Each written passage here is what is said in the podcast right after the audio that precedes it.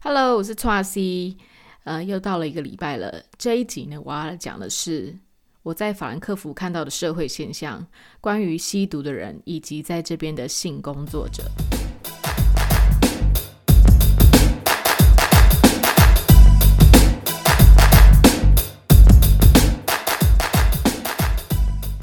好了，基本上呢，你们在听的时候呢，我人呢应该已经在机场了，或者是我已经在飞行中，我要回台湾了。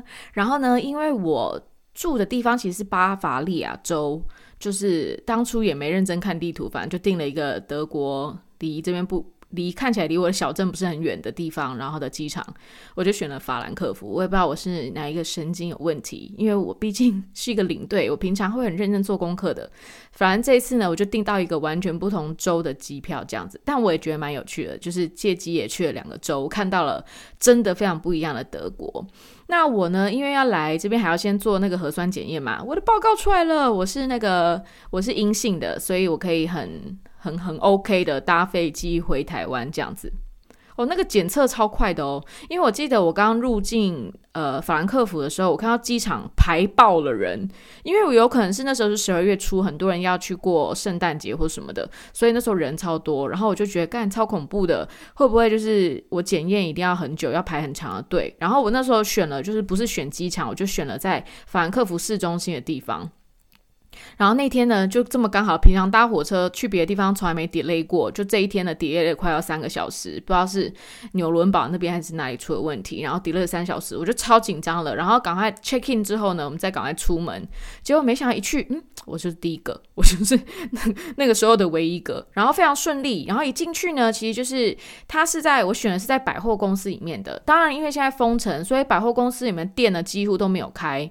但是因为我们去的这一天正好是。三三月二号，然后德国政府说三月一号开始，像是一些沙龙啊、做指甲的可以开，就这些店还可以开。然后也三月七号即将要开学，就是可能慢慢要开放，呃，就是封城要逐逐步的解封这样子。然后所以那个百货公司里面呢，除了就是一些什么 barber shop，然后跟那个沙龙有开，然后跟一些电信公司有开，就是在那某一层楼的这个检测的地方。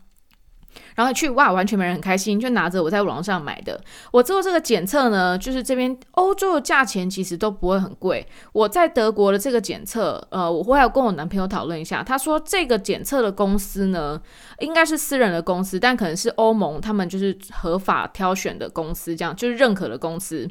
这个在意大利跟英国都有这家公司。然后我做的话是，它原价其实是六十九欧，但是呢，因为我们回台湾会要。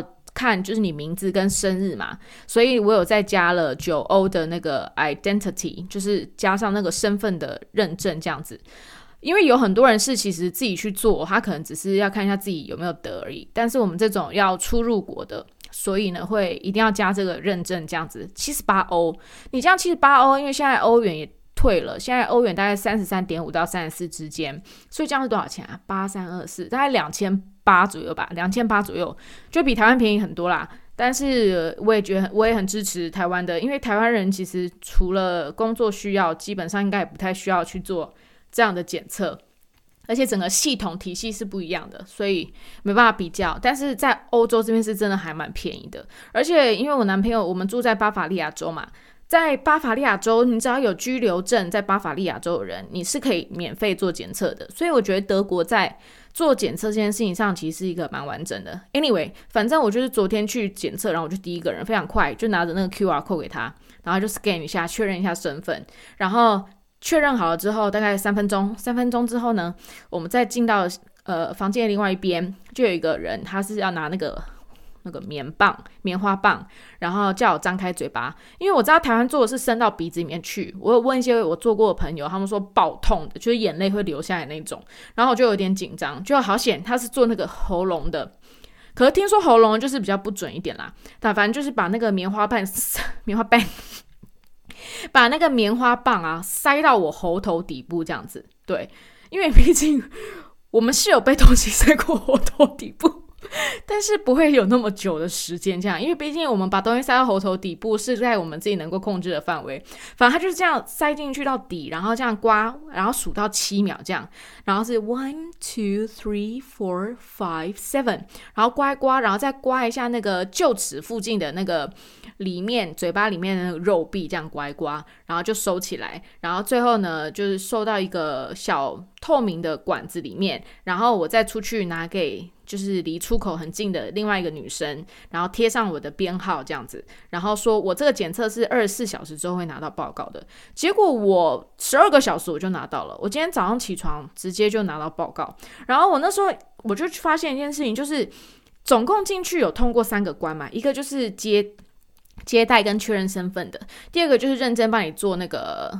检查的第三个就是那个帮你做登最后登记这样子，就是你把你的最后呃他做了那个棉花棒的检验交给他这样，这样子发非常快哦，好像是总共十分钟而已。然后我发现里面负责三个人都非常非常年轻，然后我就说你是你们是大学生吗？他说对，我说所以你们是那种医学院的学生吗？他说不是，我们就是来打工而已。他说在这边打工蛮爽的，因为一个一个礼拜就是。来几个小时这样，我说，但你不会觉得有点危险吗？他说完，他完全不会。然后反正就是年轻人啦，所以他们其实真的没有在担心这么多这样子。好，哎，刚刚要讲好，然后我做完检测之后呢，因为我们就走变成说我们只剩一天半的时间在法兰克福。那我本来没有觉得要干嘛，我只唯一的愿望就是可以去老城区走走，因为我觉得去欧洲所有的地方，不管是城市还是小镇等等，我就是最喜欢去他们最旧的地方。大家应该可以理解，因为几乎所有的观光区都是在很旧的。但是法兰克福不太一样，是因为二战之后他们被盟军轰炸，不是盟军，就是呃，对，同盟同盟军，因为那时候他们对立的嘛，他们被轰炸，所以现在留下来的。就是以前的建筑剩非常非常非常的少，就是可以很明显感觉到。然后到，因为我从小镇住了两个多月，然后突然来到法兰克福这个大城市，就会觉得好陌生。因为我们小镇没有超过三层楼的三层楼的房子，然后来到法兰克福，有一种，哎，我是不是来新一计划区啊？有种很陌生的感觉。而且我记得我们那天晚上检测完，因为检测前半个小时不能吃东西，也不能喝水，然后那时候又赶着火车，所以我们没有时间吃东西。就非常非常饿，而且来到大城市的时候，就会很想要吃亚洲菜。因为我男友对亚洲菜有一种痴迷，然后我们就是想说，好，那我们就去吃亚洲菜。就终于找查到一间哈，好像评价还不错的，然后我们就花了三十五欧元，大概一千一百块台币左右，买了一个外带。因为现在餐厅是完全不能。内用的，所以我们就买去外带，想说，嗯，天气还不会太冷，晚上大概七八度，但是没有什么很强的风，那我们就去河边吃好了，这样很浪漫，这样，然后坐在河边，我们就两个人那边大客一千多块的中餐，很爽诶，我吃了那个脆肠诶，然后吃了烧鸭，然后还点了一个，我点了酸溜土豆丝，可是不好吃，它。酸溜土豆丝，你们有没有吃过？这在台湾其实也蛮好，容易吃到的一个料理。酸溜土豆丝就是要够酸，结果我吃下去就不够酸，我很失望。然后而且还酸溜土豆丝还要什么？要脆，这你们懂吗？哦。好吃的酸溜土豆丝真的是很爽口，而且可以把它当主食的概念来吃。但反正这酸溜土豆丝打有点打妹。然后还有一个是那个买了馒头，因为我很爱吃面食的东西，买了馒头，然后很好吃，我们还带回来当今天早餐。然后还有一个东西是什么？还有一个是那个那个那个酸溜土豆丝。Mateo，what did we order for Chinese food last night? the duck Yeah. and the potato Yeah. and what the inside the and and what intestine. oh and the bun right 哦好，我们就只有点这些，不好意思。反正就是哦，那个烧鸭非常美味，我们就这边边嗑饭，然后边就是 边吃。那时候想说，因为其实他们有说不能在户外吃东西，然后也不能太多人。可是其实他们真的很多人在外面喝酒啊，什么也都没有人管。后来发现，后来发生的事情，我就觉得我们两个在外面吃外带，还在那边紧张兮兮的。就是我自己在那边紧张兮兮啊，我男友是还好。我就觉得这比起来，根本就是超没必要紧张兮兮的一件事。好，但转回来，我们在吃的时候。当我就坐，当我们坐在河边，然后我看着那个建筑的倒影，就是对面有一些老，因为我们是在老城区的地方，有那个一些灯的倒影、桥的倒影这样。但是那边的人让我真的一度以为我来到了伊斯坦堡。因为呢，德国大部分的外来移民就是土耳其人，因为之前呢，他们需要就是人力来做，然后他们跟土耳其呢也有很多就是合作方面，所以呢，其实土耳其最土耳其人在外的国家最多的就是德国。然后呢，法兰克福呢有百，后来我查，法兰克福有百分之五十一点二的人都是新移民，所以在法兰克福，我感受到的氛围跟我看到的人种，跟我在小镇是完完完完全全不一样的，我就觉得很惊奇，我真的觉得我好像回到土耳其一样。然后就觉得很特别，然后所以就开始查这些。但更特别是，好，我们吃完了，我们就想要散个步这样子。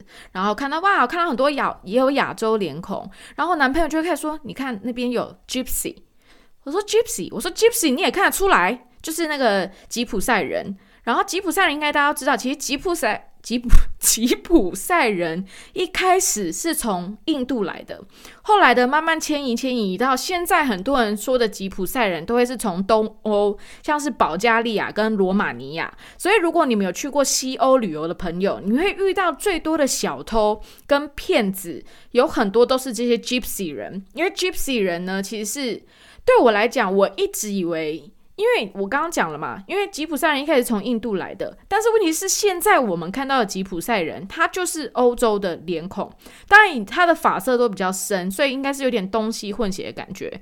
所以吉普赛人一开始对我来说，它是一种生活风格，因为吉普赛人就是他们就是嗯。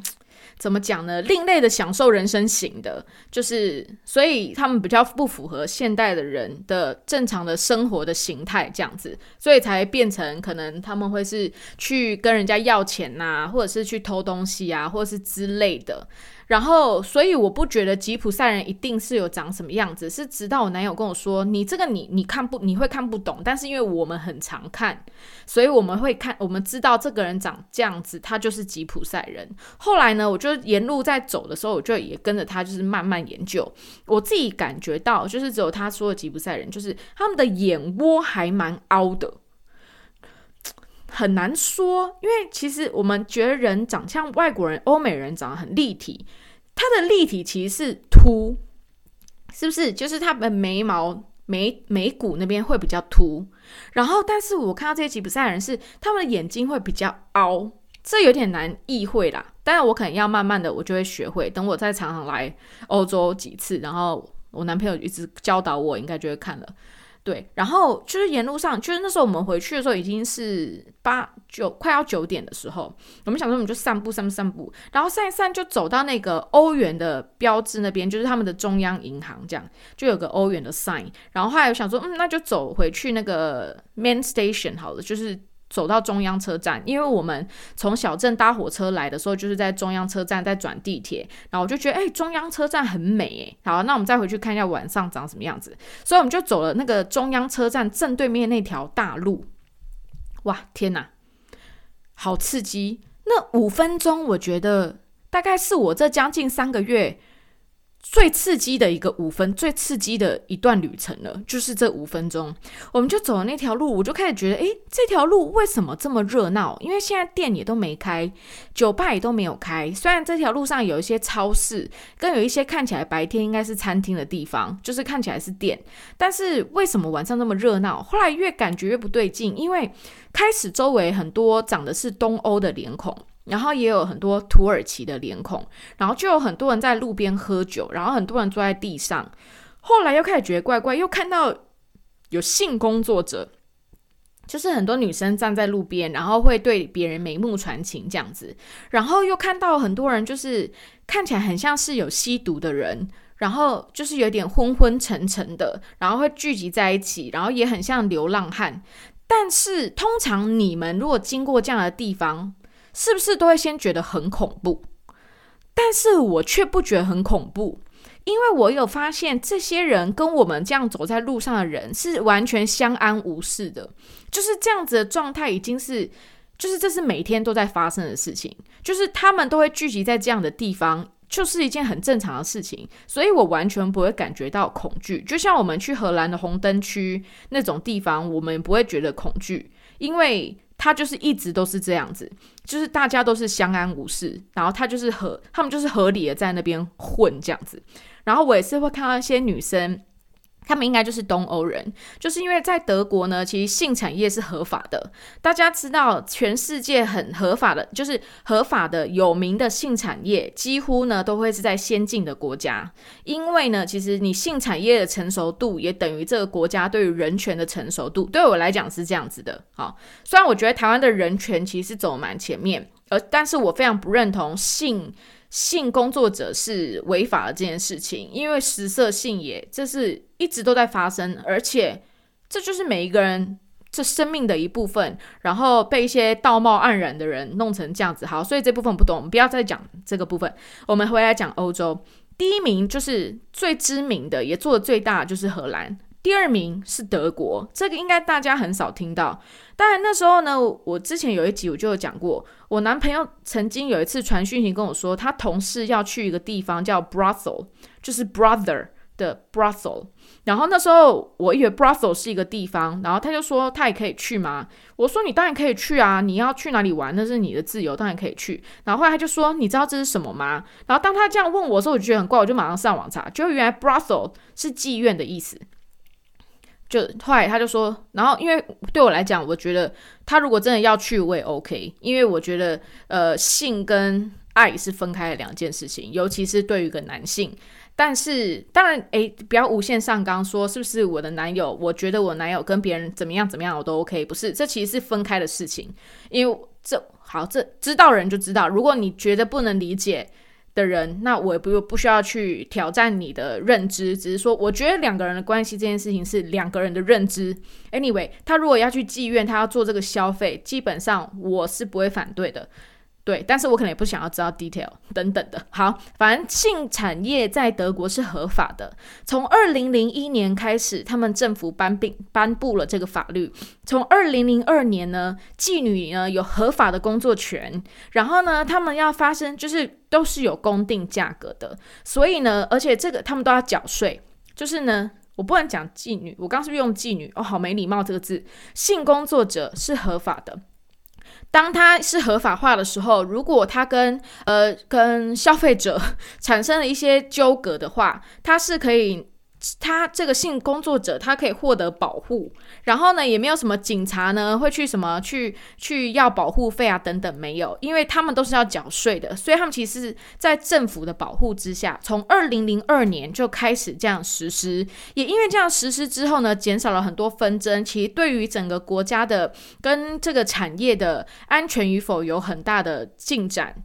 好，所以这一点我是觉得非常好的。所以我那天在路上看到那边，就后来一查，原来那边就是红灯区。但是因为红灯区现在也不能营业嘛，因为红灯就是像这种呃性工作者的话，他们的没办法 social distance 嘛。你这样是要怎么 social distance？对，所以他们现在是关闭的状态。但是问题是，他们是要求生。求生活，所以他们就有在路上，然后就会看到他们跟路人这样眉目传情这样。然后我经过他们的时候，其实有一些女生也是会看我，可是他们那种看我的眼神，我不会觉得恐惧诶，他们就是稍微看一下，而且我发现我走在法兰克福，蛮多女生喜欢看我的，但我不知道是为什么。嗯，这觉得我很可爱吗？哦，anyway，还是不知道，反正但是都不会是。我觉得不善意的这样子，就是可能就是稍微打量一下，但也没有什么太多恶意这样。然后就是会看到这种景象，然后后来又看到有一群很像吸毒的人，就是基本上呃会被我这样讲，因为有的人可能会以。有的人不认识我，可能会觉得什么以貌取人等等，没有。但是你在那个环境之下，你可以很明确的感觉到，就是他们的精神状态不太稳定。然后我就好像在最后一刻，我就看到一群人聚集在一起，但是问题是他们聚集在的地方是我一定要走过去的地方。结果我就正好一走过去的时候，他们就正好小散开，所以我就是穿过他们之间，然后我就看到一个呃一个男人，他手就是一个老老伯伯，很瘦很瘦，然后手里好像有拿什么东西，然后旁边有另外一个人，就是也是很瘦很瘦，然后就是好像要去跟他要这样，然后我觉得我那一刻我想说，我刚刚应该穿越了一个犯罪现场吧，很像一个毒品交易的现场这样，然后想说怎么会这么特别，就在中央车站的正对面哦，而且。人还很多哦，就是一定也有像我这样子就是经过的人，因为就是那时候地铁都还有啊，那时候才九点左右而已，其实不晚呢，人蛮多的。就除了在那边混的人以外，就是也一定有像我这样路过的人，但是真的都不会感觉到有危险性。然后后来呢，我就觉得这个五分钟太妙了。这个怎么会这样子？怎么会觉得一切好像都很合理的在发生？后来我就上网研究，法兰克福呢是其非常知名的毒品的城市。因为呢，我男友当时他来德国工作的时候，他的同事也是意大利人，就跟他说，他来法兰克福最大的目的就是他拿毒很简单，用毒品很简单。你知道有多简单吗？简单到法兰克福有三个吸毒的地方。什么叫三个吸毒的地方？而且是政府开放的。它这个吸毒的地方是怎么样？它不是给你毒，它是让你去那个地方一个半小时里面最多可以十二个人，然后这样轮，除非你有特殊状况，不然你一次就只能待一个半小时。它给你干净的针筒，它给你干净的东西，让你施打你自己的毒品。已经到这样的地步喽，所以你就知道德国这个国家，他们对于毒品的状态，就是他已经有多么的夸张，多么的盛大，可能多么的普及。但是有的人可能会想说，那你这样开放，你政府开放这三个地方，你不是在鼓励人家吸毒吗？你其实呢，要能够去这些地方，你是要透过申请的。然后呢，当地会有呃，他们也会有时候会找一些志愿者，就是志工来带领这些人这样子，然后。但志工是呃薪水非常非常的少，而且志工也不能跟那些就是来使用毒品的人收任何的钱，他们就是专门来帮助他们。然后这个机构呢也会告诉这些人说，呃，你可以怎么样去哪里去戒断你的毒瘾，就是其实是有点教育性质的。但是已经用毒用到一个没办法的状况，他们必须开设这样的中心，除了是想办法，因为真的有在使用毒品的人，怎么有点烧香？真的有在使用毒品的人，他们已经不会是看那些宣导，他就决定要戒毒，应该都是真的是可能自己生命中发生了很大的巨变，或者是真的差点要拜拜了等等的很多很多。对，所以他们宁可用这样的地方去让他们使用干净的针筒，可以减少艾滋病的衍生。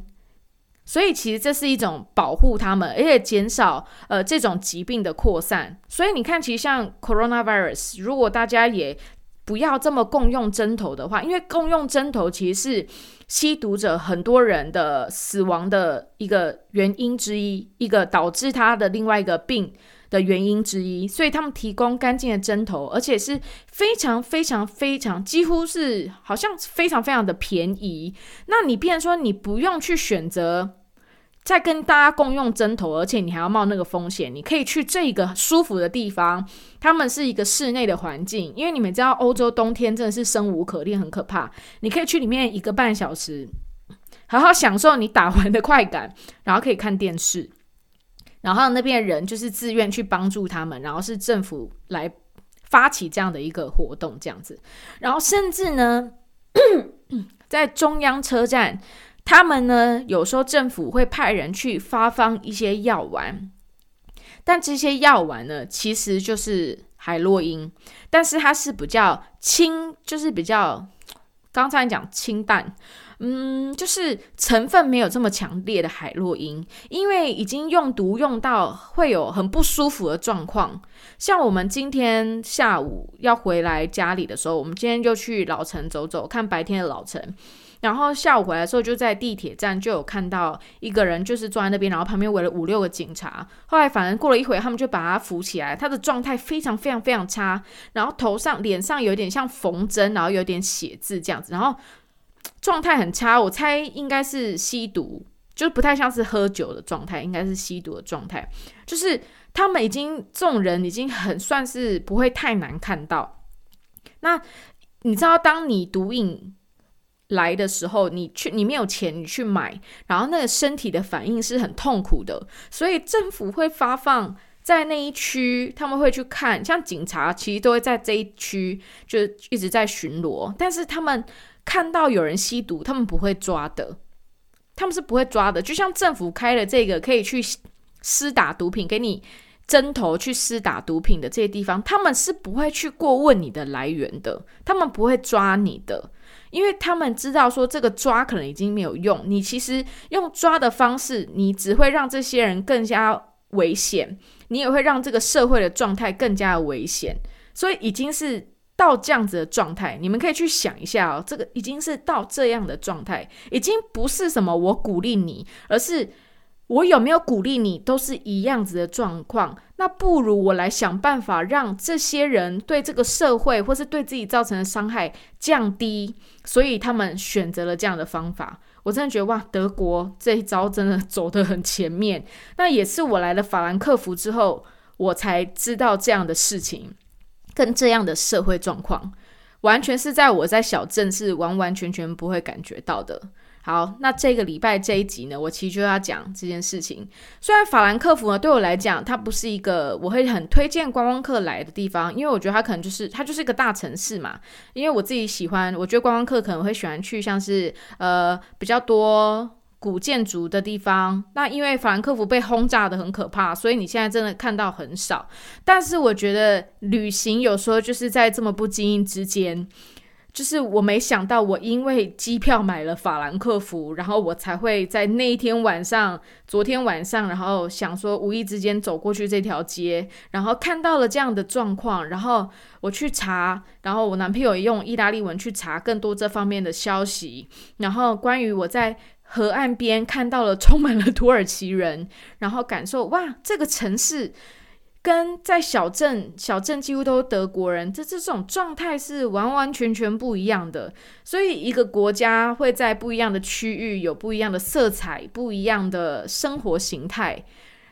我觉得能够在这一趟旅程中，就算是倒数两天，我看到这些画面，但我觉得都是很珍贵的。然后我明天的飞机，我就会我。就是我跟已经有点感伤，但是呢，因为我可以拿申根签证跟那个 Sweetheart Visa，所以我应该三个月以后可以再来德国，而且可以夏天来。如果可以来的话，那很好。但是我们也不知道事情会怎么样发生变化，就跟人生就是一场旅行嘛，我们无法去掌握会发生的任何事情。但是我还是很感谢我可以进来德国，然后我可以陪伴我的男朋友，然后我很安全平安的。可以回到台湾，然后对未来还是我们都应该要充满的期待，这样子。好，这一集呢就是我的世界特辑法兰克福。好啦，一样很感谢你们。虽然呢我们在不一样的时间、不一样的空间，但谢谢你有你们跟我享受这即将的三十分钟。